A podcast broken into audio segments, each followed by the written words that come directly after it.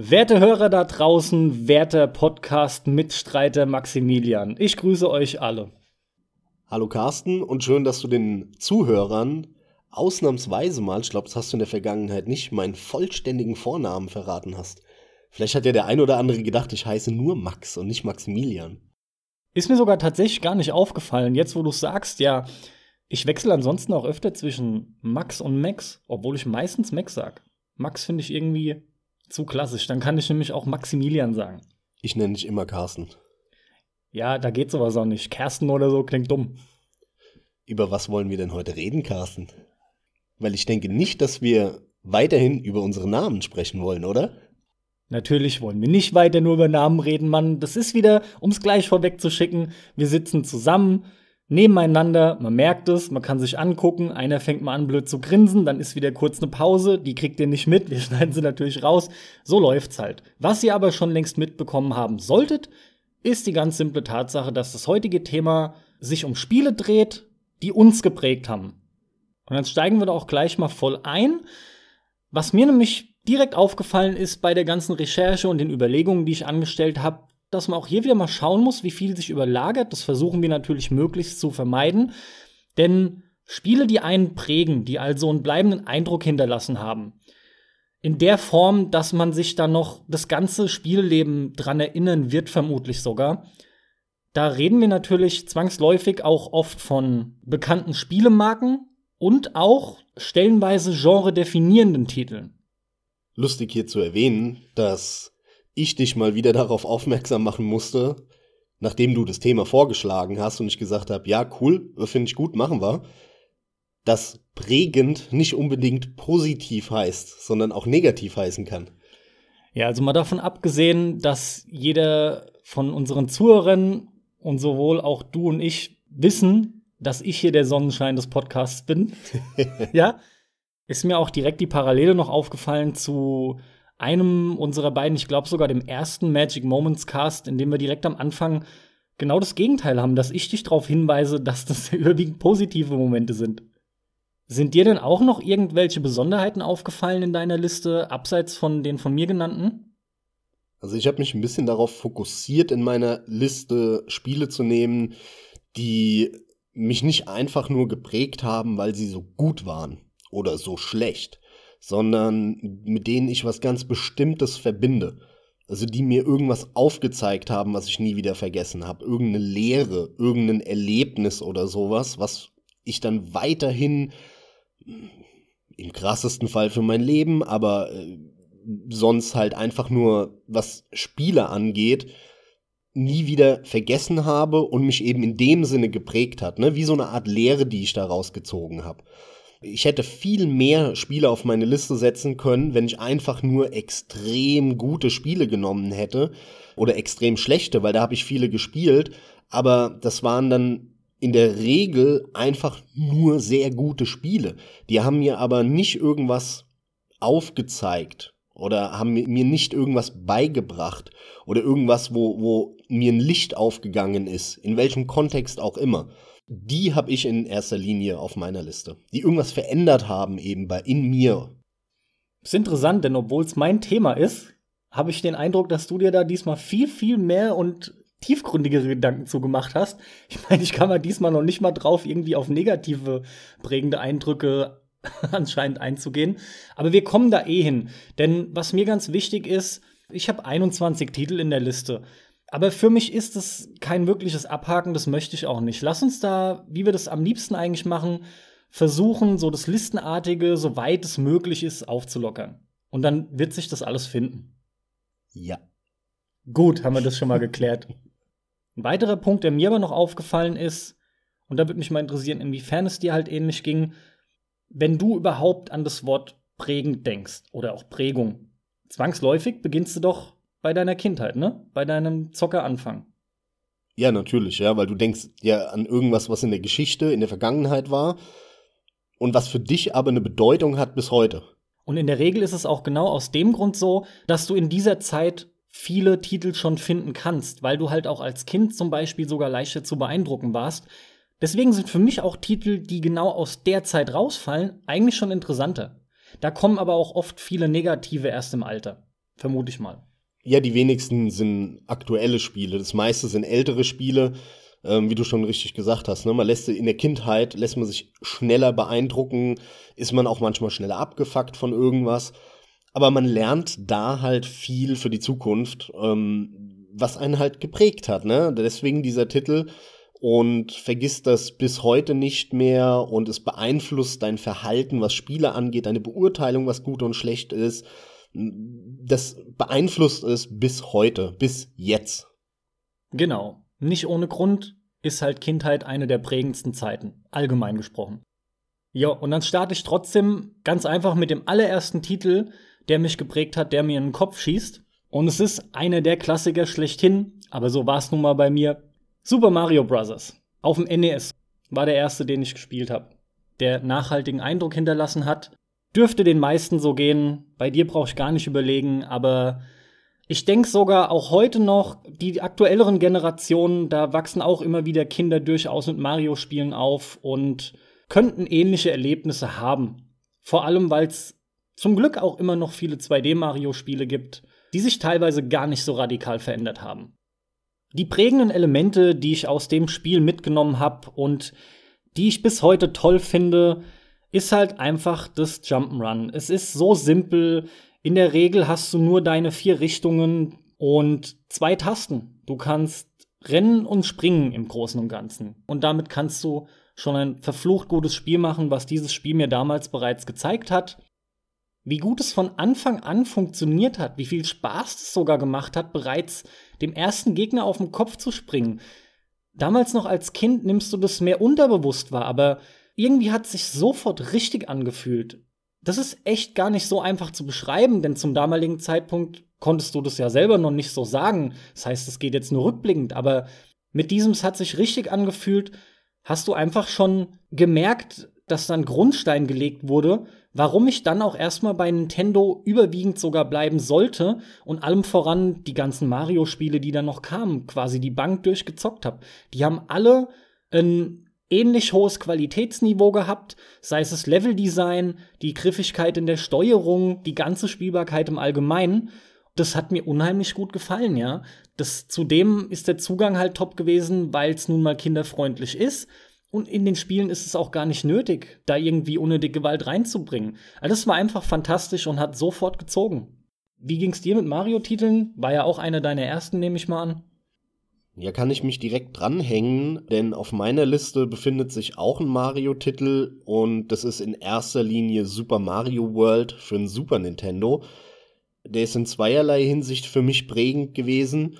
Zum einen hat Super Mario World ein bisschen auch Super Mario Bros. 3, aber in erster Linie Super Mario World für mich bis heute definiert, wie ein gutes Jump'n'Run auszusehen hat, wie es sich anfühlen muss, wie das Leveldesign sein muss und so weiter.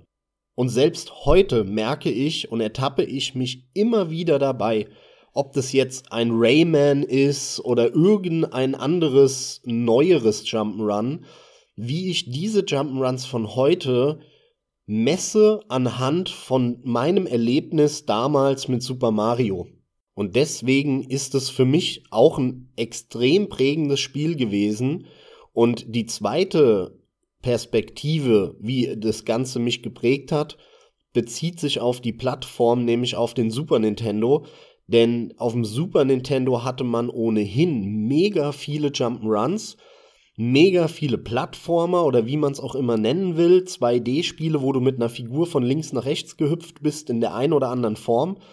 Dort hat auch meine Liebe zu Jump'n'Runs angefangen. Wenn du die Zeit damals miterlebt hast und diese Fülle an Jump'n'Runs gespielt hast, dann wirst du dieses Genre mögen, weil du auch so viele Hoch Hochs und Tiefs mit diesem Genre hattest. Damals war das halt das Ding der Zeit, ja, so wie das halt heute irgendwelche Multiplayer-Shooter sind, in welcher Form auch immer, waren es damals Jump'n'Runs. Du konntest dich nicht mehr retten vor den ganzen Jump'n'Runs. Wie gesagt, viel Scheiße auch dabei, aber auch halt mega viel geiler Scheiß. Und deswegen hat es mich in zweierlei Hinsicht geprägt. Die Plattform Super Nintendo eben in die Richtung, dass ich Jump'n'Runs bis heute liebe, obwohl das ein mehr oder weniger totes Genre ist. Und auf der anderen Seite halt dass ich, wenn heute ein neues Jump'n'Run rauskommt und ich das spiele, ich intuitiv es immer messe an meinem Erlebnis mit Super Mario. Ne? Also du, du, du läufst in dem neuen Spiel los, du guckst dir das Level an, wie es designt ist, die Sprungmechanik, die Beschleunigung, das Beschleunigungsverhalten oder auch das Abbremsverhalten von der Figur, weil das ist extrem wichtig bei Jump'n'Runs, ja, wie, wie, wie dieser Rutscheffekt ist, wenn du aufhörst zu rennen, weil damit steuerst du dann ähm, dein, dein Sprungverhalten auch. Oder du musst mal ganz abrupt aufhören. Oder im Umkehrschluss das Beschleunigungsverhalten, wenn du auf kleinen Plattformen bist, wo du von einer zur nächsten hüpfen musst, dann kommt es extrem stark an, wie schnell deine Figur beschleunigt. Ne, weil du hast ein sehr kurzes Zeitfenster zum Springen. Ne? Du musst dann irgendwie laufen drücken und dann sofort springen. Und dann hängt es extrem stark davon ab, wie da die Bewegung der Figur umgesetzt ist. Und das ist halt extrem wichtig.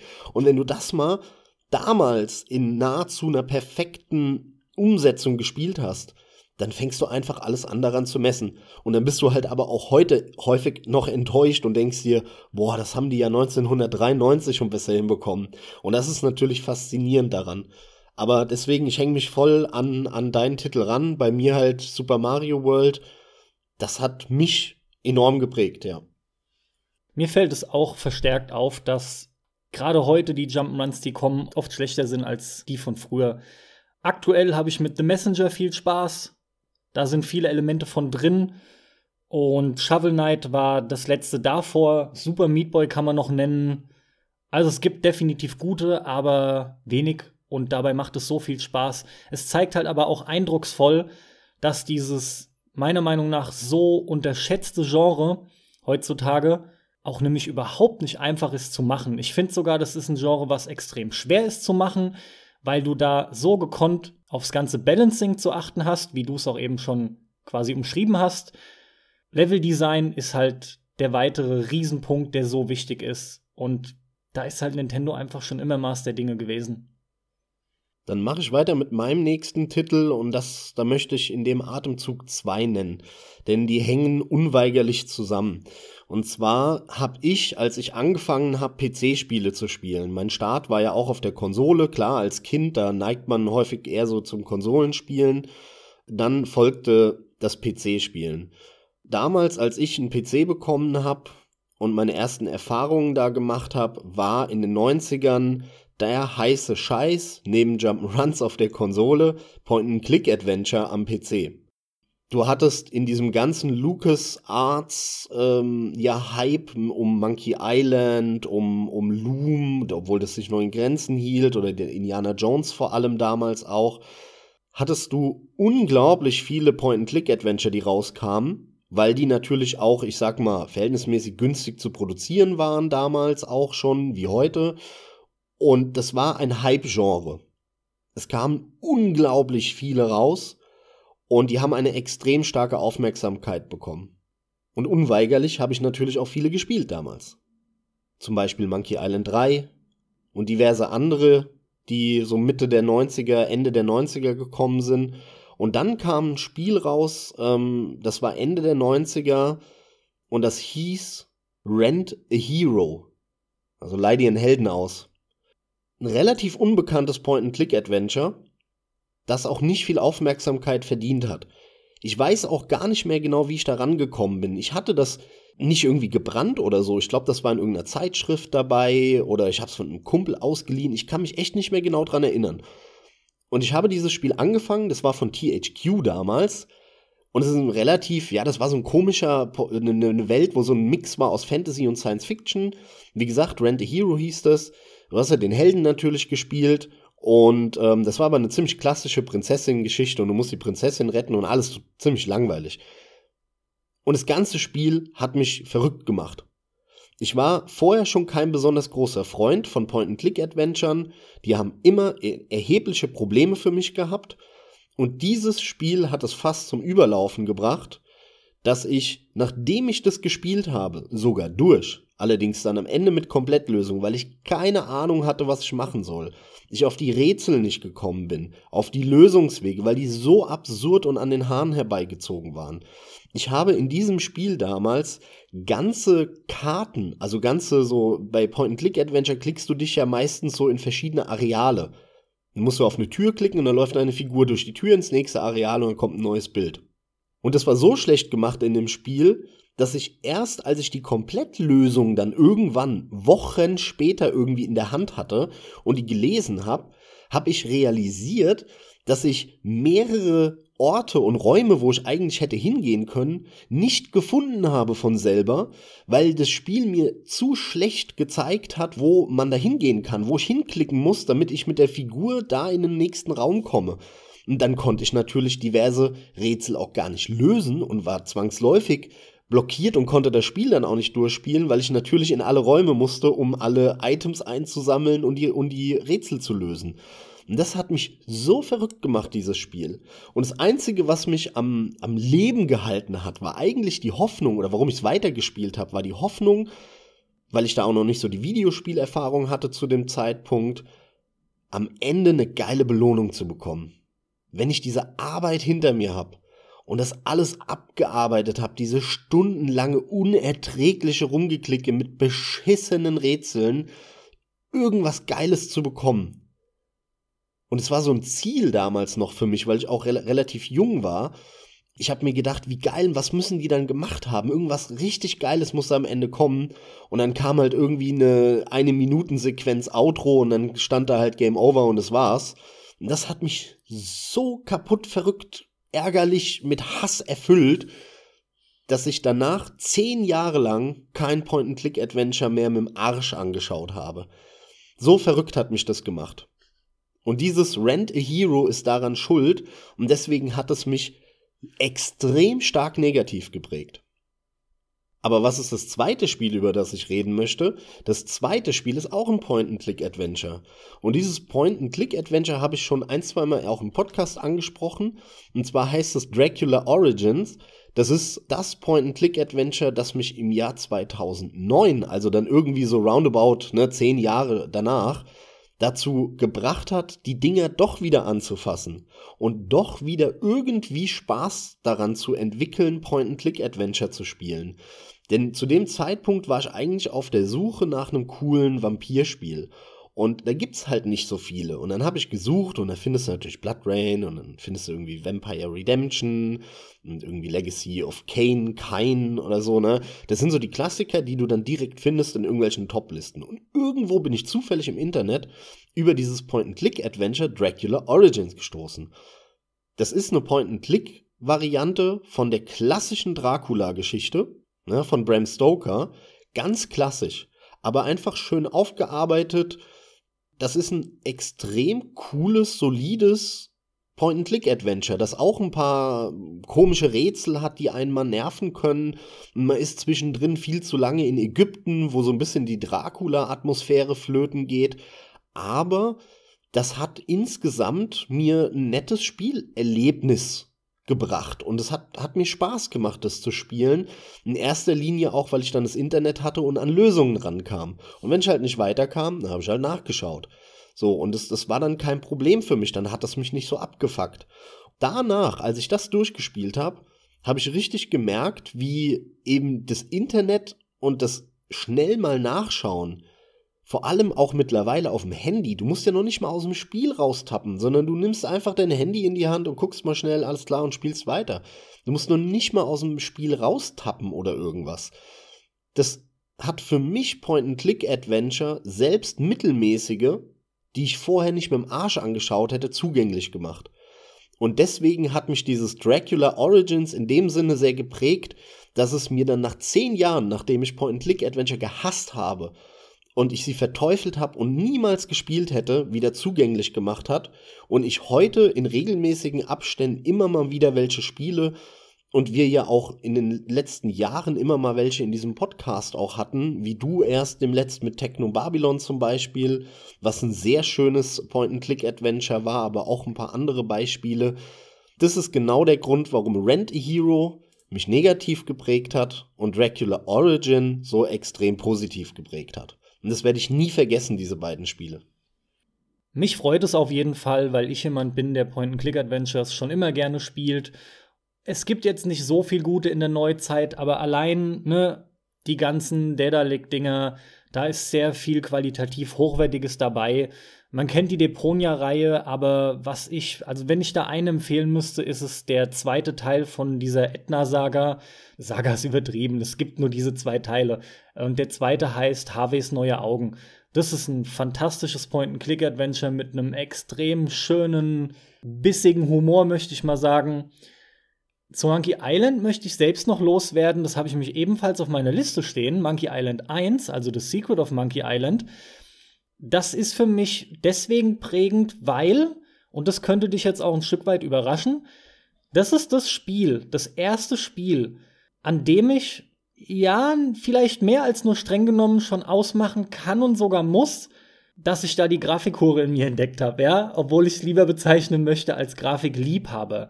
Denn Monkey Island ist einfach wunderschön gewesen. Das war zum damaligen Zeitpunkt schon ein echter Hingucker, toll animiert, hübsche, farbenfrohe Optik, also je nachdem, wo man es dann gespielt hat, ne, aber Amiga-Version oder DOS-Version sahen extrem toll aus generell hat bei dem Spiel so viel gestimmt. Aber wie gesagt, prägendes Erlebnis ist hier neben der Tatsache, dass das eigentlich das erste Spiel war, was ich mit meinem Vater so richtig zusammengespielt habe oder immer wieder Hilfe erhalten habe. Denn ja, zu dem Zeitpunkt, ne, du sagtest es eben schon, kein Internet verfügbar, Komplettlösung auch nicht immer so leicht zu kriegen. Und äh, neben diesem Aspekt war es der grafische. Ah, Monkey Island war einfach ein fantastisches Erlebnis. Das war ein schönes Abenteuer, hat unheimlich viel Spaß gemacht. Aber auch kann ich noch im Allgemeinen zu Point-and-Click-Adventures sagen, es ist halt ein Puzzlespiel und wie so oft hat man hier halt das Problem, jeder trifft immer wieder auf verschiedenste Puzzle, die sind für ihn persönlich dann einfach nicht lösbar. Es gibt aber auch die Puzzles, die einfach nur scheiße sind. Das ist auch ganz klar eine negative Prägung, denn persönlich spiele ich Point-and-Click-Adventures immer nur mit Komplettlösungen nebendran. Also das Internet hat man ja immer zur Hand. Du weißt nämlich, dass du da drauf stoßen wirst auf dieses Problem. Es gibt quasi keins, was du komplett von Anfang bis Ende durchspielen kannst. Mindestens ein Rätsel, wo du hängst, partout nicht weiterkommst und was sich dann womöglich sogar als echt unlogisch und vollkommen schlecht designt rausstellt, hast du einfach. Im selben Atemzug, wenn es um diese Grafikliebhaberei geht, ist aber bei mir unweigerlich, deswegen habe ich eben so überlegt, mit dem streng genommen bei Monkey Island auch noch Donkey Kong Country zu nennen. Sehr bekannte Reihe ist auch aktuell wieder da. Tropical Freeze war der letzte Titel. Kennt quasi jeder. Was das aber damals auch für eine Grafikbombe war auf dem Super Nintendo, das hat ja wirklich alle umgehauen. Das hat jeder, der es kennt, damals so gesehen. War auch, war auch nicht anders möglich, das anders zu sehen, denn es, es, sieht einfach fantastisch aus. Das kann man sich auch heute noch extrem gut angucken. Ist also auch in dem Hinblick gut gealtert. Und das, obwohl Donkey Kong Country mit Sicherheit nicht zu den besten Jump'n'Runs aller Zeiten von mir gezählt würde. Das ist einfach nicht der Fall. Das ist ein wirklich gutes Jump'n'Run, meinetwegen auch sehr gut, aber anders als ein Mario stellt ein Donkey Kong Country definitiv nicht eine Blaupause dar für Jump'n'Runs. Aber der grafische Aspekt unbestreitbar phänomenal. Ja, kann ich verstehen, weil das damals halt wirklich beeindruckend war auf dem Super Nintendo. Lustigerweise fand ich das damals nicht beeindruckend. Ich weiß nicht warum, also ich fand es auch sau schön. Die, Die Grafik war cool, das hat mir gut gefallen. Aber es war nicht so, als hätte es mich jetzt ja so richtig krass beeindruckt. Und ich bin mir nicht sicher, woran es liegt, aber ich glaube damals, aber das ist auch ein bisschen auch heute noch so, ich mag gute Grafik gerne. Aber dass mich Grafik angefangen hat zu beeindrucken, kam bei mir, glaube ich, erst mit dem Zeitpunkt, als ich mich auch angefangen habe, mit Technik zu beschäftigen, mit der Hardware. Und ohne die Technik, ohne die Hardware, diese Kenntnis, was da passiert im PC oder in, in der Konsole, die ja im Prinzip von der Hardware ja auch ein PC ist, fand ich das irgendwie nicht beeindruckend, weil ich wusste nicht, dass es toll ist, dass es beeindruckend ist und nur über einen Trick quasi ähm, so schön aussehen kann. Und äh, ich denke, damit hängt es ganz stark zusammen, weil mittlerweile interessiert es mich sehr viel mehr. Ähm, und wie ich immer so schön sage, ich, du, du, du alte Grafikhure, ja, äh, ich lasse mich davon häufig nicht ganz so positiv beeindrucken wie du, so will ich es mal formulieren, aber ich habe da auch einen riesen Spaß dran an geiler Grafik, aber halt aus so einem technischen Aspekt raus. Ja, das sind auch zwei unterschiedliche Dinge. Zum einen wirkt es einfach wirklich bildlich auf dich. Da kannst du dich einfach quasi schon von deinen Gefühlen leiten lassen. Ne? Was empfindest du dabei, während du die Grafik siehst? Aber in Kombination mit der Technik, die dahinter steckt, kann das einen ganz anderen Eindruck hinterlassen. Meinetwegen Doom 3 fällt mir spontan ein. Oder auch UT, äh, Splinter Cell, ne? die Lamellen, die wir schon mal im Cast erwähnt hatten lauter solche Dinge, aber gerade Schattenspielereien waren damals auch ein Riesending, als sie das erste Mal kamen. Also ja, das macht einen Unterschied und kann aus dem technischen Aspekt her einen bleibenden, prägenden Eindruck hinterlassen, ganz klar. Ich mache mal einen relativ kurzen, der sollte relativ schnell abgehandelt sein. Und zwar, was mich sehr geprägt hat, war ein Erlebnis, das ich mh, hm, Mitte der 2000er, ich glaube 2005 müsste das gewesen sein, hatte. Und zwar hatte ich wirklich, das war Ende der 90er muss es gewesen sein, hatte ich irgendwann mal in der Demo-Version Deer Hunter 1 gespielt. Und damals war das wie Moorhuhn, ähm, nur so ein, so ein Bild, was man gesehen hat, wo man dann so ein bisschen nach rechts und links scrollen konnte und dann sind irgendwelche Tiere, so Rehe aufgeploppt äh, auf, auf diesem Waldbild und du hast dann halt mit der Maus draufgeklickt und dann hast du geschossen, ne, wenn du geklickt hast und so hast du die, die Rehe geschossen. Eine Ballerbude, simpler kann sie kaum sein. Wie gesagt, der beste Vergleich ist hier diese Moorhuhn-Spiele. Und 2005, glaube ich, war das, stand ich irgendwann mal im Mediamarkt, warum auch immer, bin mal die Spiele durchgegangen, da war da diese Spielepyramide und dann lag da Deer Hunter.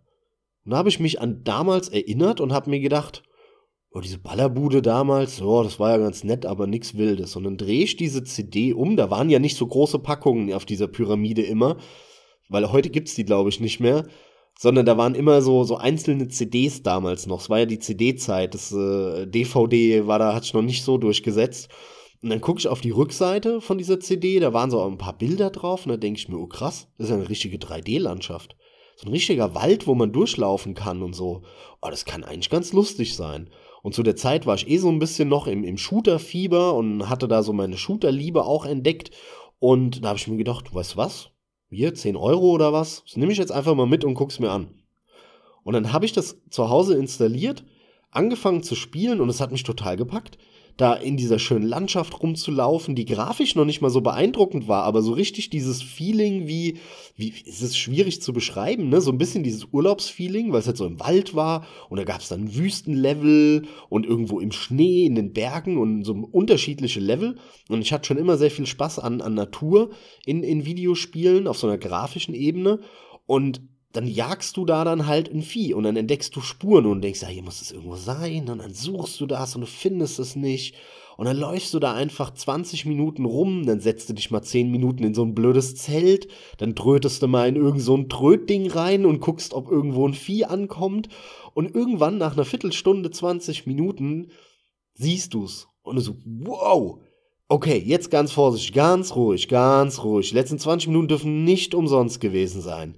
Jetzt keine Fehler machen, ne? Und dann pichst du dich da an und beim ersten Mal verschreckst du es dann trotzdem, weil du irgendwie die KI noch nicht einschätzen kannst, wie weit die dich trackt und sieht. Und es hat mich dann so gepackt und eben so nachhaltig bis heute geprägt und wahrscheinlich bis an mein Lebensende dieses Erlebnis. Das hat für mich diese Jagdspiele so zugänglich gemacht, dass ich heute immer wieder noch, alle Jahre wieder, irgend so ein Jagdspiel spiele.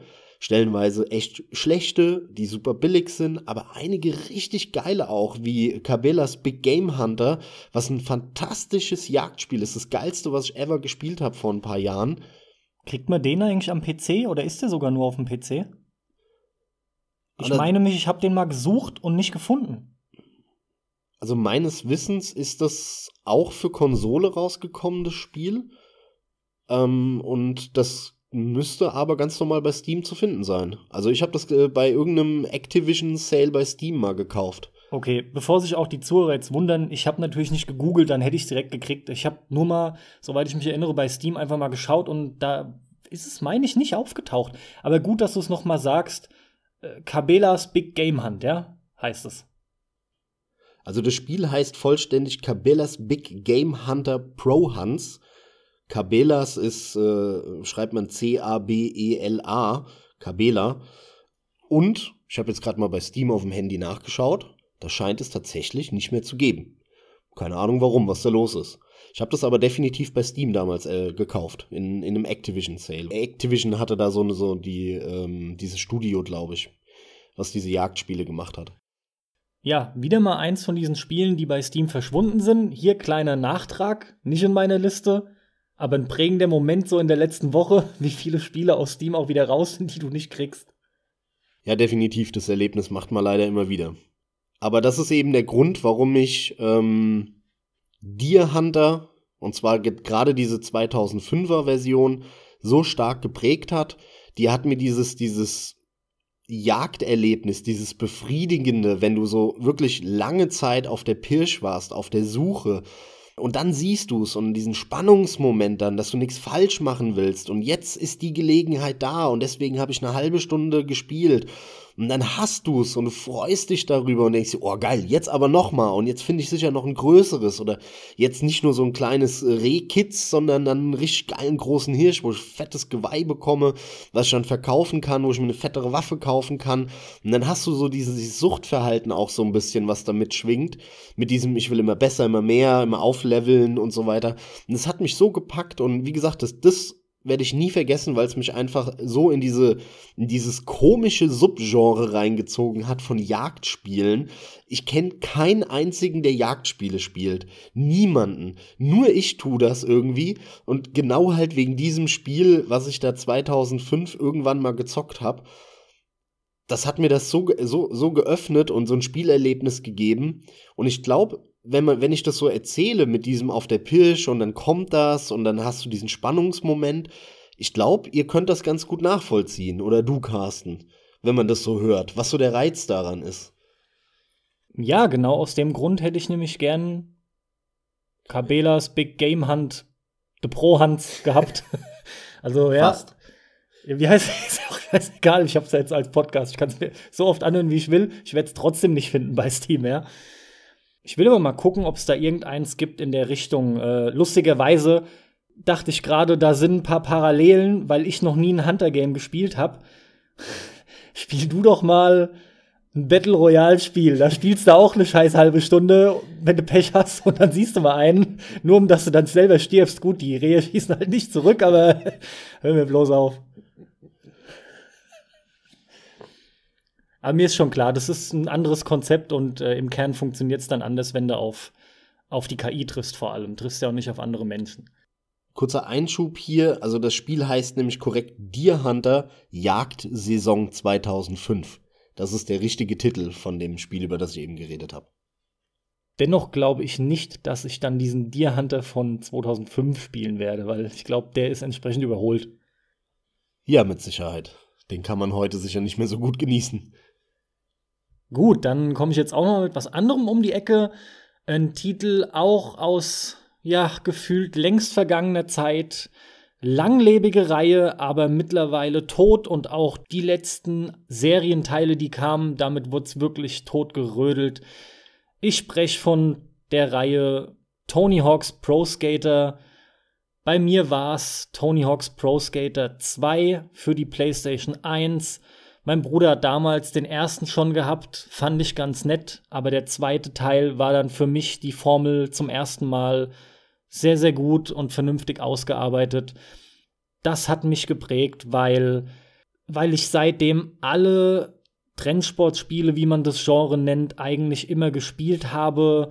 Tony Hawks ist auch ein Spiel, was eine Blaupause darstellt, noch teilweise bis heute für solche Spiele. Zumindest kam in Gott, dem Folgejahrzehnt so viel. Da wurde das Konzept dann einfach umgemodelt, kann man sich vorstellen, ne? Ursprünglich vom Skateboard, dann weiter über Snowboard. Wir haben dann die SSX-Reihe gehabt, dann gab's Sean White Snowboarding. Cool Borders war eine, war eine Reihe, von denen es paar Titel gab.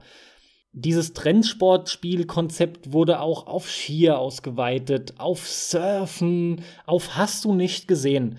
Aber alles begründet sich auf der Tony Hawks Reihe. Ich hatte auch wirklich mit den Ausgaben danach, die alle noch kamen, so viel Spaß. Nur, ich hatte es eben schon erwähnt, zuletzt wurde es totgerödelt. Das allerletzte ist, glaube ich, der offizielle fünfte Teil, der aber irgendwie schon Teil, ich weiß es nicht, muss nachschauen. Ich, ich glaube eigentlich sogar Teil 12 ist oder weiß der Geier was, also wirklich sehr viel weiter. Das wurde vor kurzem probiert, nochmal wieder zu beleben, ist aber erfolgreich gescheitert. Und wir hatten so Iterationen wie, es gab dann plötzlich so ein, so ein Brett. Das war kein Skateboard, das war mehr wie ein Hoverboard. Und das war bei der Controller, hat alles nicht funktioniert. Also es gab da viele Experimente, aber es ist nie wieder so geworden, wie es in seiner guten alten Zeit war. Auch hier zusätzlich einfach ein Spiel, was wieder mal zeigt, dass alte Spiele es oft doch besser können als moderne. Also die Tony Hawks Pro Skater Reihe ganz klar prägend, weil diese Herangehensweise, dass man das Skaten nicht in dem Sinne ernsthaft simuliert, sondern einfach zu einer Highscore-Jagd macht und dann noch in den Levels Aufgaben erfüllen muss, war einfach spielerisch wieder so, so eine Skillbombe mit dieser Combo-Jagd. Ist einfach fantastisch und sehr, sehr prägend, denn nochmal, bis heute spiele ich sowas gerne. Auch hierzu kann ich nur sagen, sehr schöne Wahl, denn Tony Hawk Pro Skater 2 steht auch auf meiner Liste. Hat für mich ähm, auch die prägende Rolle gespielt, was Extremsport angeht. Dieses übertriebene, man nimmt einen echten Sport, aber irgend so ein bisschen hippen, coolen, so Snowboard, irgendwas Skatermäßiges oder so, ne? Und macht das so ziemlich manchmal übertrieben, aber so, so auf Extremsport, auf Hip, auf Coolness und macht dann einen fetten Soundtrack dazu, übertreibt es, dass man halt in echt springst du zwei Meter hoch, das ist schon verdammt hoch. In dem Spiel springst du dann 20 Meter hoch und drehst dich 50 Mal und das wird dann so übertrieben, dass es unrealistisch ist, aber genau das macht es so arcadic, so spaßig, dass du da eben ein Erlebnis hast, was du dann echt nicht haben kannst und hüpfst dann über die Straßen drüber, von Hochhaus zu Hochhaus und was weiß ich was alles. Und das hat mich auch extrem geprägt und war für mich dann auch der Öffner für diese Extremsportspiele, die darauf folgten, wie du schon aufgezählt hast, irgendwelche Snowboard-Spiele und so, die ich dann eine ganze Zeit lang sehr intensiv gespielt habe, immer wieder und vor allem auch im Multiplayer. Ich habe Tony Hawk Pro Skater 2 auch super, super gerne mit Leuten gezockt zusammen. Das war äh, das perfekte Arcade-Multiplayer-Spiel lange Zeit für mich halt. Äh, kam irgendein Kumpel und noch nicht mal zu zweit an einem Screen. Das haben wir nicht häufig gemacht weil ich habe das extrem stark am PC auch gespielt und damals war das eh so Splitscreen, das ging glaube ich, aber äh, aber abwechselnd, abwechselnd Highscore-Jagd, äh, das war, hat so gebockt, wer macht die längere Combo. Ich habe danach, ich weiß nicht, wie lange ich Tony Hawk gespielt habe bei, bei Freunden. Ähm, das war dann immer so, selbst auf der Xbox dann noch mit Tony Hawk Pro Skater 4. Mega intensiv und spaßig, ähm, dieses Skate-Spiel, bis man die Buchstaben voll hat, ne, wer die als erstes voll hat. Und immer abwechselnd das war so geil, das hat so gebockt, so ewig, da Millionen Punkte-Kombos zu machen, wo du fünf Minuten nicht den Boden berührst, mit beiden Rollen, also mit allen vier, mit beiden Achsen. Ähm, das hat so gebockt. Deswegen für mich auch der Öffner sehr prägend, was diese ganze Extremsportgeschichte angeht. Damals bin ich halt auch ähm, Skateboard gefahren, als das äh, rauskam. Und dann hat es für mich natürlich eh nochmal so eine gewisse, auch so eine Erinnerung an diese Skate-Zeit von damals mit Kickboard, mit Skateboard, mit Inline-Skates. Ähm, das war natürlich auch so eine Verbindung, die ich da zusätzlich noch hatte. Und selbst heute spiele ich die noch immer mal gerne, diese Extremsportspiele. Aber die haben leider, leider zum einen sehr stark an Reiz verloren, weil es so übertrieben wurde. Und, das muss man aber sagen, das ist das, der viel größere Faktor, es gibt einfach im Moment keine guten. Das letzte, was da rauskam, war irgendwie vor ein, zwei Jahren jetzt Steep, was absolut scheiße meiner Meinung nach war, was aber nicht so richtig Extremsport war, weil es ja schon so einen realistischen Touch hatte. Aber das hätte so in die Richtung gehen können, aber das war einfach Kacke meiner Meinung nach. Und da kommt immer mal so, alle ein, zwei Jahre kommt so einer. Ne? Da kommt mal so, versuchen wir es doch noch mal mit einem SSX ja, versuchen wir es doch nochmal mit irgendeinem äh, Snowboard-Spiel und so. Alle paar Jahre kommt da mal was und immer wieder habe ich die Hoffnung, aber dieses Gefühl von damals kriegen die alle nicht mehr hin und die müssen sich alle eben auch mit Tony Hawk Pro Skater 2 messen. Das ist der Grund, warum es auf meiner Liste genauso ist wie auf deiner. Ja, es ist schade. Irgendwie ist es so ein weiteres Spielkonzept, das anscheinend mal war. Dabei ist es für mich schön mit den Punkten, die du auch noch mal eben nanntest. Highscore-Jagd habe ich genannt, Koop ist möglich, abwechselnd spielen ist möglich. Es ist ein rundum sorglos Paket. Du hast da wirklich alles gehabt. Später war auch noch Online-Anbindung dabei, soweit ich mich erinnern kann. Weiß ich jetzt nicht mehr, wie gut die war. Aber selbst wenn du das mal rausnimmst, an und für sich ist es ein rundum sorglos Paket. Und einfach nur geil. Enormes Suchtpotenzial, sowas von geil steuerbar, etc. pipapo. Ich komme jetzt zu einem Klassiker und es ist für sehr viele Leute ein Klassiker mittlerweile, obwohl es gar nicht so alt ist. Und die Rede ist von einem Rollenspiel von BioWare und zwar Mass Effect. Der Carsten, der hat eben schon so geschüttelt und geguckt und ich bin mir nicht sicher, ob er jetzt mit Knights of the Old Republic gerechnet hat oder. Nee, Mass Effect war schon das erste, was mir in den Sinn kam. Okay, okay, alles klar. Mass Effect ist meiner Meinung nach, zumindest Teil 1, ein richtig, richtig gutes Rollenspiel. Aber der Grund, warum es in dieser Liste ist, von welche Spiele haben uns geprägt, ist der, dass ich es bis zu diesem Spiel nicht für möglich gehalten habe, dass es ein Spiel geben kann, das für mich die Atmosphäre von diesen Space Operas, von diesen Fernsehserien aus den 90er Jahren, diesen Science-Fiction-Fernsehserien, wie Star Trek natürlich, ja, Voyager, Deep Space Nine, natürlich Next Generation, aber auch so ein bisschen kleinere Serien wie Babylon 5 oder so. Also diese klassischen Sci-Fi, vor allem 90er Jahre Serien, die diesen Flair, diese Atmosphäre einfangen können in, und in ein Videospiel packen und dabei aber gleichzeitig noch ein gutes Videospiel sind. Nämlich in diesem Fall eben ein sehr gutes Rollenspiel und das geht auch nur mit einem Rollenspiel und nicht mit einem Shooter zum Beispiel oder so. Du musst ja die Atmosphäre genießen, du musst da rumlaufen, mit den Leuten reden. Ne? Ich meine, in Star Trek wurde in jeder Folge eigentlich bestand die aus Gesprächen zwischen Leuten. Da hattest du mal kurz ein bisschen Action, aber ansonsten waren da 40 Minuten äh, Gespräche zwischen Leuten. Genau das hat Mass Effect wunderbar eingefangen. Natürlich mit ein bisschen mehr Action-Anteil und so ist klar, ne? So.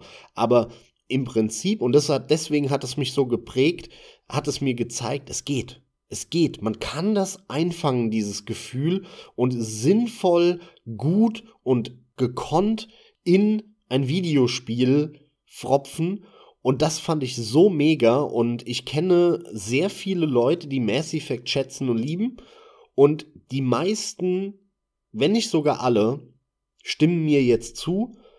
Die, die ich kenne, die betonen genau diesen Punkt immer. Das sind fast immer Leute, die halt eben in den 90ern sau gerne Star Trek geschaut haben, Next Generation lieben. Und das ist für die so ein Hauptgrund, warum sie eben Mass Effect so geil fanden. Und im Laufe der Zeit wurde das irgendwie ein bisschen verfälscht dann und Mass Effect ist ja eh so eine Geschichte für sich, wo denn die Serie gelandet ist, bis jetzt bei Andromeda. Hat jeglichen Glanz verloren, den es mal hatte aber Mass Effect 1 hat mich extrem geprägt und seit Mass Effect 1, Stück weit vielleicht auch noch 2 und 3, aber da schon weniger, ein Stück weit bin ich bis heute auf der Suche nach so einem Spiel, was mir diese Atmosphäre, dieses Gefühl, dieses, ah, ich bin in dieser Welt, ich bin, hab dieses Space Opera Gefühl eben, da will ich leben in dieser Science Fiction Welt, das mal wieder gibt. Kann ich so, wie du es beschrieben hast, nachvollziehen aber halt nicht nachfühlen, weil ich das Spiel nie gespielt habe und auch vermutlich nie spielen werde. Weil du Science-Fiction-Spiele halt nicht so gerne magst. Ja, weil ich Science-Fiction im Allgemeinen nicht unbedingt abfeiere, aber da müssen wir auch noch mal uns konkret dann irgendwie eher mit dem Weltraum beschäftigen, beziehungsweise mit diesen typischen Sci-Fi-Serien, die werden halt in der Regel im Weltall gezeigt. Wobei ich The Next Generation liebe. Das ist die Ausnahme aber auch. Sonst kann ich mit Star Trek nichts anfangen. Es gibt immer wieder Ausnahmen, aber im Großen und Ganzen Weltraumgedöns, ne? Kann ich, kann ich nichts mit anfangen, auch in der Regel entsprechend das Ganze mit Tiefseewelten. Das ist mir oft zu wenig. Aber genau in die Richtung geht's ja, wie du schon sagst, du magst TNG trotzdem und es ist so eine der wenigen Ausnahmen. Und dann kannst du dir vielleicht zumindest ein bisschen vorstellen, was ich meine, ne? Wenn dieses Gefühl eben da aufgefangen wird von. Ja, vor allem ist es auch meiner Meinung nach Sinn und Zweck des Podcasts, dass wir das irgendwie versuchen, ein bisschen zu transportieren, selbst wenn man das nicht selber erlebt hat, um gerade dadurch auch den Reiz gegebenenfalls zu wecken. Mich würde es schon mal interessieren, aber Mass Effect ist einer dieser Titel, den hätte ich am liebsten eher nur mal irgendwie ausgeliehen oder so, was ja nicht so einfach ist ohne weiteres, um, um reinzuschauen, um mal zu gucken, ob es was für mich ist. Aber ich habe was anderes, was was für mich ist, was ich auch vor kurzem wieder durchgespielt habe, was ich auch alle Jahre wieder spiele und für mich prägend war in dem Bereich Erwachsenenunterhaltung, knackige, tolle Shooter-Mechanik und Film-Noir-artige Erzählung. Dir ist es klar, euch da draußen kann es jetzt klar sein. Wir haben es auch immer wieder in Casts mal gehabt. Es ist halt aber für mich wirklich ein sensationelles Spiel. Die Rede ist von Max Payne. Definitiv die ersten beiden, aber für den prägenden Aspekt ist natürlich der erste Teil verantwortlich. Den habe ich auch zuerst gespielt. Und da war ich auch längst kein Kind mehr, um die 20. Wie das einfach gewirkt hat, das war endlich mal was Ernsthaftes, Hartes, was aber richtig gut funktioniert hat. Die Art und Weise der Erzählung, die hier geliefert wurde, hat so enorm gepusht, hat so enorm vorangetrieben, auch dein ganzes Gefühl während des Spielens, dass du wirklich beim Ballern noch mehr einen Hintergrund hattest, auch immer wieder Bossfights, die kamen, du wusstest genau, wieso, weshalb, warum. Ja, war fantastisch. Also prägender Moment in Max Payne die gesamte Erzählung, dieses coole Film Noir, da muss ich einfach auch ganz ehrlich sagen, das gibt es viel zu wenig. Ich trauere Max Payne 1 und 2 so hinterher, beziehungsweise der Tatsache, dass es da quasi nichts Vergleichbares gibt. Ich finde es extrem schade. Ja, kann ich auch sehr, sehr gut nachvollziehen. Der Titel stimmt dir da auch voll und ganz zu. Und damit hast du mal wieder einen genannt, der auch auf meiner Liste steht. Ja, sehr lustig. Äh, du nennst immer die, die ich auch habe. Für mich ist Max Payne 1 deswegen prägend, weil ich das mit einem ganz bestimmten Erlebnis verknüpfe, das Spiel. Und zwar. Ja, ich bin total gespannt. Das ist das, worauf ich die ganze Zeit gewartet habe und ich wollte auch gucken, dass du das eventuell bist. Mal wirklich irgendein Ach, sag einfach, was dein Erlebnis war. Irgendein abgefahrenes Erlebnis hoffentlich. Der bringt mich hier ganz aus dem Konzept mit seinem hier rumfuddeln und in die Hände klatschen und wow, wow, was kommt jetzt? Das konkrete Erlebnis, über das ich sprechen möchte, das betrifft sowohl Max Payne 1 als auch Serious Sam 1. Und zwar ist es dass diese beiden Spiele auf meiner Wunschliste, die ich im Kopf hatte damals, gestanden haben. Und ich wollte die halt unbedingt haben. Ich hatte die Demo gespielt von äh, Series Sam und ich glaube auch von Max Payne 1. Und ich wollte die super gerne haben. Ich hatte richtig Bock auf die beiden Spiele. Das war irgendwann 2.1 muss es gewesen sein, glaube ich, kamen die raus. Oder 2000, 2.1 so, ne, um den Dreh. Max Payne 2.1, ja. Und dann habe ich einen Kumpel von mir, nach der Schule im Bus getroffen. Ein sehr guter Kumpel von mir, äh, mit dem ich bis heute sehr viel Kontakt auch habe. Wir kannten uns schon von Kleinkind an, wenn du so willst, oder von, von Kinder an, hatten da aber so ein, zwei Jahre gar nichts miteinander zu tun.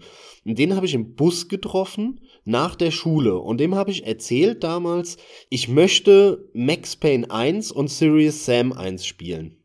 Damals natürlich Max Payne und Siri Sam, ne? Weil wusste man ja nicht, dass es einen Nachfolger gibt. Da habe ich so mega Bock drauf auf das Ganze. Und der sagte, jo, hab ich, kann ich dir geben. Ja, mega, habe ich mega Bock drauf. Und er sagte, ja, pass auf, ich komme später vorbei. Äh, bist du heute zu Hause? Ja, ja, ja, okay, dann komme ich später bei dir mal vorbei und äh, alles klar, bring die mit. So, ich nach Hause, ähm, hab gewartet, bis er gekommen ist. Der kam dann irgendwann um eins, zwei, drei, was weiß ich, um wie viel Uhr das war. Irgendwann mittags und ähm, sagte, ja, cool, dass du da bist und so und alles klar. Und dann habe ich gemeint, äh, ich sehe gar keine CD oder so. Und dann holt er eine Festplatte aus seiner Hand, aus seiner Tasche raus, eine 3,5 Zoll Festplatte. Und ich guck den an und denke mir so, was ist das? Und da war ich 13 und ich hatte mit dem Innenleben, oder ich war ja doch 13, glaube ich, und mit dem Innenleben von einem PC so nahezu keinen Kontakt bis dahin. Und er packt diese Festplatte aus und sagt, ja, das ist eine Festplatte. Okay, und du bist dir sicher, dass ich die nutzen kann, also dass ich das irgendwie rüberziehen kann und so? Und er meinte, ja, ja, ja, klar. okay, hab ich gesagt, ich habe keine Ahnung, das musst du machen. Er so, ja, ja, kein Problem, mache ich schon. Und ich, ich, ich hab da, war so echt so ein bisschen perplex. Ich denke so, das kann doch gar nicht sein, was schleppt der da an? Ja, ich hätte CD erwartet oder irgendwas, schleppt der da irgend so internes Bauteil vom Rechner an aus dieser Blackbox da irgendwie, ne? Und ähm, ja, dann hat er meinen Rechner aufgemacht, hat das Kabel umgesteckt und es rübergezogen. Das war der Moment und deswegen sind die so krass prägend für mich, diese beiden Spiele, weil ich die genau mit dem Moment verbinde, zu dem dieser Klick bei mir im Kopf gemacht hat und der PC nicht mehr eine Blackbox war, sondern für mich war der PC nur ein zusammengebautes Teil aus Einzelteilen. In dem Moment hat es Klick gemacht. In dem Moment habe ich verstanden, egal was, auch jede Konsole, jeder Fernseher, alles, jedes elektronische Produkt ist nicht ein Produkt in dem Sinne, sondern sind viele kleine zusammengebaut. Ja, und diesen Klick, der ist in dem Moment hat er stattgefunden, ganz krass natürlich dann auf PC übertragen, aber auch auf andere. Also, das ist wirklich der Moment, wo es auch für Konsolen Klick gemacht hat und mir klar wurde, ja klar, da muss ja auch ein, ein, Speicher drin sein und irgendein Prozessor oder so. Und äh, das, das war so ein prägendes Erlebnis, das werde ich halt wirklich nie vergessen. Ja, ist ganz nett und für dich auch mit Sicherheit mördergeil gewesen, aber ich habe jetzt mehr erwartet. Ich habe gedacht, jetzt kommt sowas wie Oh, ich sehe da die Möglichkeiten, Dollarzeichen in den Augen, Schwarzmarkt ganz groß hier, Raubkopien, Riesenstil, ja. Oh, das kann ich alles damit machen, geil. Größere Festplatte, mehr Spieler, an alle Leute verteilen, immer Geld kassieren.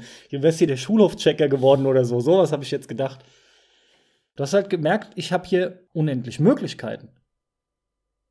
Ja, was heißt unendlich Möglichkeiten? Aber in, in dem Moment, wo ich das gerafft habe, vielleicht, wenn ich diesen Moment nicht gehabt hätte damals, dann hätte ich, wäre ich heute nicht jemand, der immer noch meine Rechner selbst zusammenbauen würde, ja, der irgendwem einen Rechner zusammenstellt, der viele Probleme auch am Rechner sich dann gerade früher, wo Rechner noch viel instabiler liefen als heute, immer mal wieder dann in Probleme reingefuchst habe und so. Also ich hätte viel mehr Probleme gehabt heute wie in der Vergangenheit und ähm, ich wäre vielleicht auch gar nicht so ein krasser PC-Freak geworden. Vielleicht wär ich, hätte ich dann einen ganz anderen Einschlag bekommen und wäre viel mehr Consolero und würde heute vielleicht viel mehr Nintendo zocken und hätte eine Wii U und eine Switch und alles zu Hause. Also es hat mein Leben dann schon sehr stark geprägt. Und es ist natürlich Spekulation, weil es so viele Variablen gibt, aber das hat seinen Teil dazu beigetragen, dass ich so ein krasser PC-Zocker geworden bin. So viel ist sicher. Deswegen an der Stelle herzlichen Dank, Chris. Wir haben sogar eine Folge mit ihm gemacht. Da müsst ihr bei uns auf Soundcloud ein bisschen runterspulen. Da reden wir auch äh, ein bisschen über, über Civilization und da geht es um Spielmechaniken in der Folge. Das hat so ein, so ein Civilization-Cover. Also hört mal rein. Das ist der Typ, dem ich das zu verdanken habe. Und deswegen werde ich auch den Chris, wie halt auch Max Payne und Sirius Sam, immer mit diesem Moment verbinden damals. Ja, das ist Folge 64, nur für euch da draußen, falls ihr da mal reinhören wollt. Das ist die Folge mit Chris. Und jetzt habe ich doch wieder so lange was zu deinem Titel gesagt, dass ich jetzt beinahe vergessen hätte, dass ich jetzt wieder dran bin mit einem, ja, weil eigentlich meine Max Payne Story war ja, ja dein Titel ursprünglich. Mein nächstes prägendes Spiel, und es ist etwas eher Lustiges, und zwar ist es das Spiel, das mir das erste Mal gezeigt hat, dass ich sowas wie Erotik in Videospielform quasi genießen kann und das so eine Art Erotikgefühl in mir auslöst. Das war auch Ende der 90er. Ähm, das müsste so, ja, ich, ich glaube, es war 97 müsste das gewesen sein, also wo ich meinen meinen eigenen Rechner ganz frisch hatte da war ich bei einem Kumpel oder bei einem Bekannten und der hat mir ein Spiel ausgeliehen und das habe ich dann gespielt und zwar war das ein Point-and-Click-Adventure und die Rede ist von Leisure Suit Larry 6 mit dem grandiosen Untertitel Shape Up or Slip Out. Shape Up or Slip Out, da Mann, diese Titel immer von den Larry-Spielen, die sind großartig. Kurzzeitig habe ich mich vertan und dachte an den siebten. Das ist nämlich Love for Sale, aber halt nicht dieser Wortwitz äh, Sale verkaufen, sondern Sale, weil wir uns auf einer Yacht befinden, eben das Segeln. und im Deutschen extrem gut übersetzt, um den Humor noch zu wahren. Eines der Paradebeispiele, wie ich finde. Im Deutschen heißt es nämlich Yacht nach Liebe. Bevor du jetzt groß was dazu sagst, ist es ganz lustig, denn bei mir gehört es auch noch mit dazu, aber die Larry-Reihe beginnt bei mir tatsächlich mit Teil 1, denn mein Vater hat damals von Sierra den ersten Larry gezockt, den originalen Ur-Larry und auch Police Quest 1. Und diese beiden Dinge haben mir saugut gefallen. Die hatte er nur in Englisch. Ich wollte sie spielen, ich habe gar nichts gerafft. Ich kam irgendwie nie über den zweiten oder dritten Screen raus. Aber das, der Erotik-Aspekt hat mich auch unheimlich fasziniert. Aber das ist eh was, was du im Computer verbindest. Also unweigerlich äh, miteinander verbunden, untrennbar, ja. Ja, so ein bisschen geht's mir so auch, ja. Ja, mein erster war auch der Teil 6. Ähm, ich hatte vorher keinen Larry gespielt und irgendwie hatte das halt so als, weiß nicht, wie alt war ich da, Zwölfjähriger, hatte das halt auch dieses Knistern, so weißt du, dieses, oh, oh, da ist Erotik in dem Spiel und ah, du wusstest gar nicht genau was oder, aber allein, dass du, dass du diese Info hattest, hat es so attraktiv gemacht. Und dann habe ich das halt zu Hause gespielt. Ich kam da auch nicht besonders weit. Also in dem Teil bist du in so einem Hotel und das fängt ganz nett an. Und die Musik ist echt geil in dem Teil. Da sind richtig coole Lieder dabei. Aber ich kam nicht besonders weit. Es gibt aber eine Szene, die erreichst du halt von Anfang an. Da kannst du quasi ohne irgendeinen Puzzle zu lösen direkt frei hinlaufen. Und ich glaube, ich habe so gut wie kein Puzzle gelöst in dem Spiel. Ich bin einfach nur in der Welt rumgelaufen und habe ein bisschen rumgeklickt und habe das dann nach ein paar Stunden oder Tagen des Spielens halt zur Seite gelegt. Aber an diese eine Szene kann ich mich eben sehr gut noch erinnern. Und zwar äh, gibt es da eine Szene, wo du eine Frau im Schlammbad erlebst. Zu der legst du dich halt eben dazu. Das sind wie so Ein-Mann-Badewannen mit Schlamm gefüllt, wenn du so willst, die so in den Boden eingelassen sind in diesem Raum.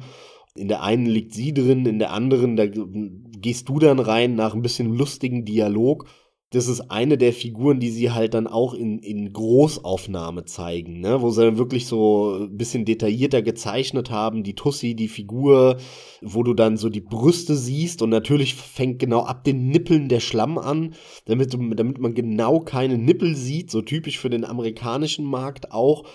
Und das war so das erste Mal, wo mir als Zwölfjähriger, wenn du so willst, so ein bisschen eine abgegangen ist in dem Videospiel so und, und ich gemerkt habe, so huiuiuiui, das finde ich jetzt aber schon ein bisschen geil so, ne? Und, und in diesem Moment werde ich halt auch einfach nicht vergessen, äh, wenn ich habe das vor ein paar Jahren noch mal gespielt und wenn, wenn ich das heute spiele, denke ich mir, oh mein Gott, ja, also da wirkt gar nichts in dieser Szene. Aber als Zwölfjähriger hat das total auf mich gewirkt, total erotisch, ja. Ich habe da echt, da ist echt meine Hose aufgegangen, so nach dem Motto. Und heute null, 0,0 mehr, ne. Die Larry-Spiele, die sind ja heute auch noch ganz lustig. Die äh, kann man spielen, die Rätsel sind nahezu ausschließlich beschissen. Muss man halt mit Lösungen spielen. Aber die Welt, diese Figur finde ich so cool. Da sind so lustige Gags auch versteckt in dem Spiel.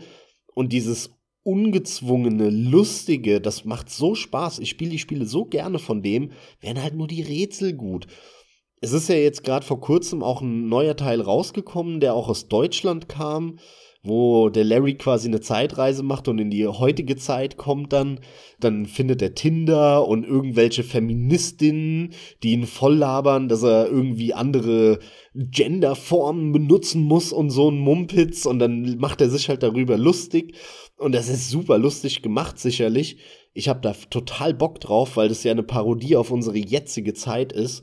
Und da, das ist eine geile Idee, da kann man geil spielen. Das werde ich auf jeden Fall irgendwann demnächst mir holen und spielen. Aber deswegen eben Leisure Suit Larry 6, weil das mir gezeigt hat, dass man irgendwie Erotik, auch wenn es so billig damals war, aber irgendwie halt in ein Spiel packen kann. Ich hatte vorher gar nicht die Idee, dass man das in ein Spiel packen kann, diese, dieses Erotikgedönse, jetzt außer vielleicht irgendwie mal ja Strip-Poker, wo dann irgendein Bild aufgedeckt wird von irgendeiner Bikini tragenden 90, 60, 90 Blondine.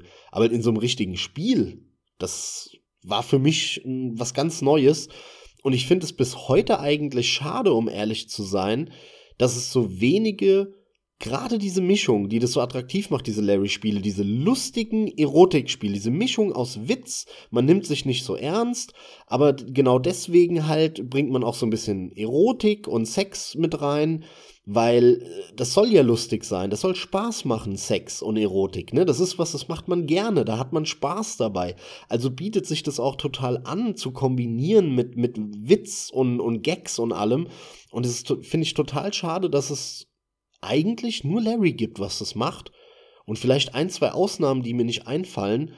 Aber da würde ich gern mehr sehen und das halt im Idealfall logischerweise kombiniert mit einem guten Spiel. Und es wäre damals möglich gewesen. Die Dinger waren erfolgreich und ich behaupte, hätten die einfach nur richtig gute Rätsel gehabt, die logisch gewesen wären und nicht so absurd blödsinnig, damit du Hauptsache 100 Stunden rumklickst, bis du zufällig mal weiterkommst, dann wären das auch heute noch richtig geile Spiele.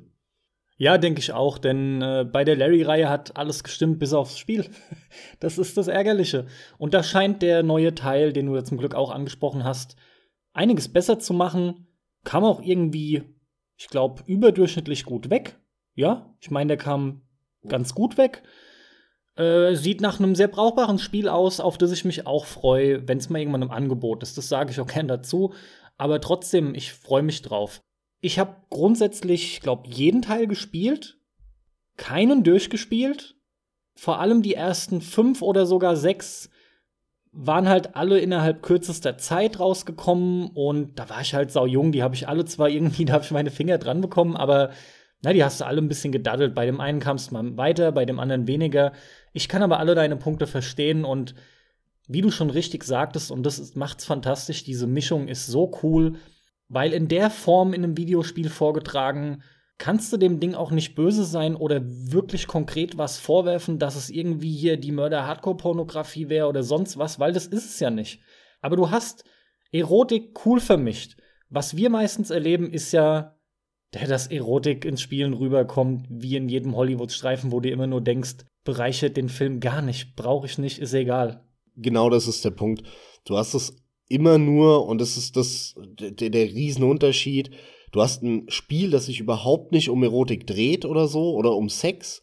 Das spielt überhaupt keine Rolle, aber irgendwie meinen sie, sich, genö sich genötigt zu fühlen, irgendwo mittendrin auf einmal irgendeine Knutschszene zu machen, dann irgendeine prüde Ficky-Ficky-Szene und danach geht das Spiel aber weiter und hat dann 20 Stunden oder 5 Stunden lang wieder nichts damit zu tun. Weil es geht ja nicht um Erotik in dem Spiel oder um, um Sex, das ist ja kein Hauptthema, sondern es ist einfach nur, ist halt mal da. So, ist halt, man bumst halt mal, danach geht's weiter. Das ist so, so, so schade, weil dadurch wirkt es ja auch nicht. Ja, ähm, es gibt kaum ernste Spiele damit, aber ich würde mir es auch mehr wünschen einfach. Ich fände es echt cool, wenn es mehr Spiele gibt, die sich mit Erotik beschäftigen und gerne auf so eine erwachsene Art und Weise halt. Weiß nicht, das ist irgendwie ein Bereich, der ist natürlich schwierig, da muss man mit sehr viel Fingerspitzengefühl dran, aber da steckt sehr viel Potenzial. Ah, war das ein ungewollter Witz grad? Ja. Oh Mann, ey. Den hast du nicht gewollt. Leben nicht, habe ich dir angesehen diesmal. Na gut, kommen wir an der Stelle mal zum Schluss. Das soll's für heute gewesen sein. Einige prägende Momente dabei gewesen. Wir haben noch einen ganzen Schwung. Da geht noch mehr. Ja, machen wir irgendwann weiter. Ja, also mir hat's auf jeden Fall Spaß gemacht. Ich hoffe, ihr konntet da was von mitnehmen. Beim nächsten Mal schauen wir dann einfach, mit was wir euch da wieder überraschen können. Aber die nächste Folge wird selbstverständlich jetzt nicht einfach die Fortführung von dieser Folge. Das war's von mir, damit relativ kurz und schmerzlos. Aber wie üblich wünsche ich euch sau viel Spaß beim Zocken. Gehabt euch wohl bis zum nächsten Mal. Macht's gut. Das gleiche gilt für mich. Danke fürs Zuhören. Macht's gut.